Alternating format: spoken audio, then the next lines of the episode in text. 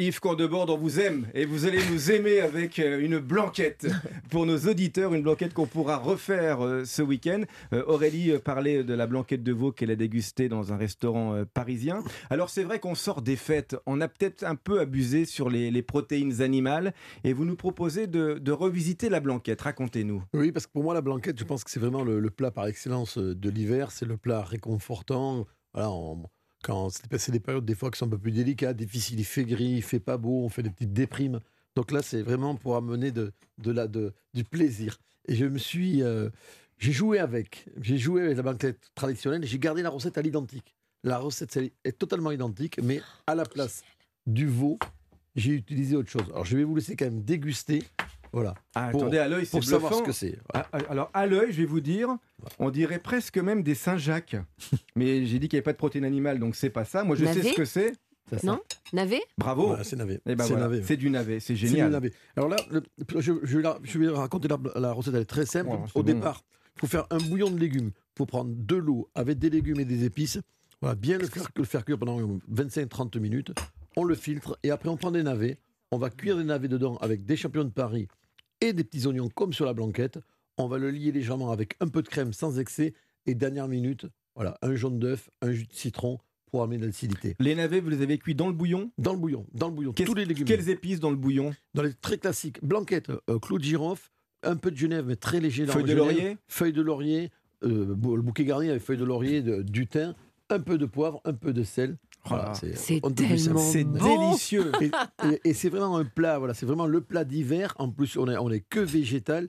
Et pour finir, on peut le faire vraiment avec tous les légumes de saison, ça fonctionne. C'est le plat d'hiver et il est autant rassasiant qu'une vraie blanquette de veau. Je ne sais pas ce que vous en pensez, Philippe, vous qui êtes un, un, pro de la blanquette aussi à la maison. Non, moi j'adore la blanquette. Je sais. Euh, j'ai deux recettes. J'ai celle de ma mère, mais qui elle mélange tout euh, dès le début, donc elle sert avec la crème. Et moi, je m'utilise un vieux livre de cuisine de Françoise Bernard, où elle, elle fait la, la, sauce après et elle nappe euh, eh la, blanquette servie dans, dans, dans l'assiette creuse. Moi, j'avais une question juste rapide pour Yves, si on avait mis du veau.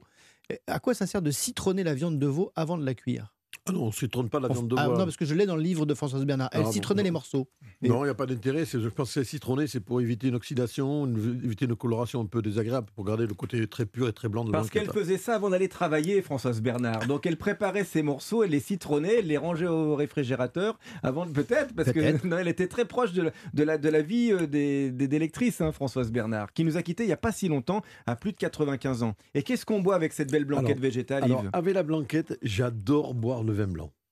Voilà, je trouve que la blanquette vin blanc, ça marche super bien. Et là, j'ai pris un vin, un petit vin, euh, c'est un coteau du Tarn, du domaine Plajol, c'est de Londenc. Ah, voilà. très belle maison. C'est une très belle maison et surtout un cépage qui, existe pratiquement plus que, que à, Gaillac et un peu on en retrouve aussi en Australie.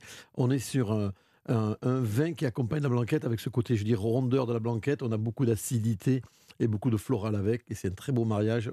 Domaine Plajol. Que pensez-vous de cette blanquette alors, euh, Aurélie Saada? Faut dire la vérité. C'est un délice. C'est très hein. très bon. Et, c'est bluffant parce que. Est-ce que, j'ai le droit de tout manger? Mais comment? Il y a même du rab si vous voulez. c'est un délice. Et ce que j'aime parce que vous l'avez dit, vous avez repris les essentiels de la blanquette de veau hein, avec cette sauce nappante, cette sauce blanche et le champignon de Paris qui donne aussi de la texture et de la consistance et qui peut donner l'impression d'avoir un morceau de viande parce qu'il a, il a un petit peu de mâche, hein, ce champignon de Paris. Oui, le champignon de Paris, c'est un champignon qui est très intéressant. C'est peut-être l'un des champignons pour moi qui a pratiquement le plus de, de goût et de profondeur. Et c'est vrai que même si on est un peu en surcuisson sur le champignon, on a toujours voilà, de la texture, un croquant qui est quand même très agréable. Et à propos de blanquette, Philippe Tonard, vous qui aimez nous raconter de belles histoires, rafraîchissez-nous la mémoire sur celle de la blanquette. Alors, ce qui est assez étonnant, c'est qu'en dehors de cette blanquette qu'on peut dire euh, qui vient de chez Yves hein, elle au moins elle a une origine euh, géographique euh, constatée, il n'y a pas d'origine géographique très connue sur la, sur la blanquette de veau. Beaucoup de Parisiens ont, pensé que c'était eux qui l'avaient inventée, mais a priori non. Ce qu'il faut savoir, c'est qu'avant la blanquette, on, on la cuisinait avec les restes du rôti. Oui. Voilà, et ça, il faut attendre vraiment un, un chef. dimanche. Exactement. Et il faut attendre un chef qui s'appelle Jules Gouffet, qui était un chef du 19e siècle, qui aurait été lui le premier à utiliser le veau euh, cru cuit dans un bouillon. C'est lui qui a poché la viande pour la première fois en fait. C'est comme ça qu'on a codifié cette blanquette qui n'a cessé d'évoluer avec les champignons de Paris, les oignons grelots et le riz qui est arrivé en garniture après la, Seconde Guerre mondiale.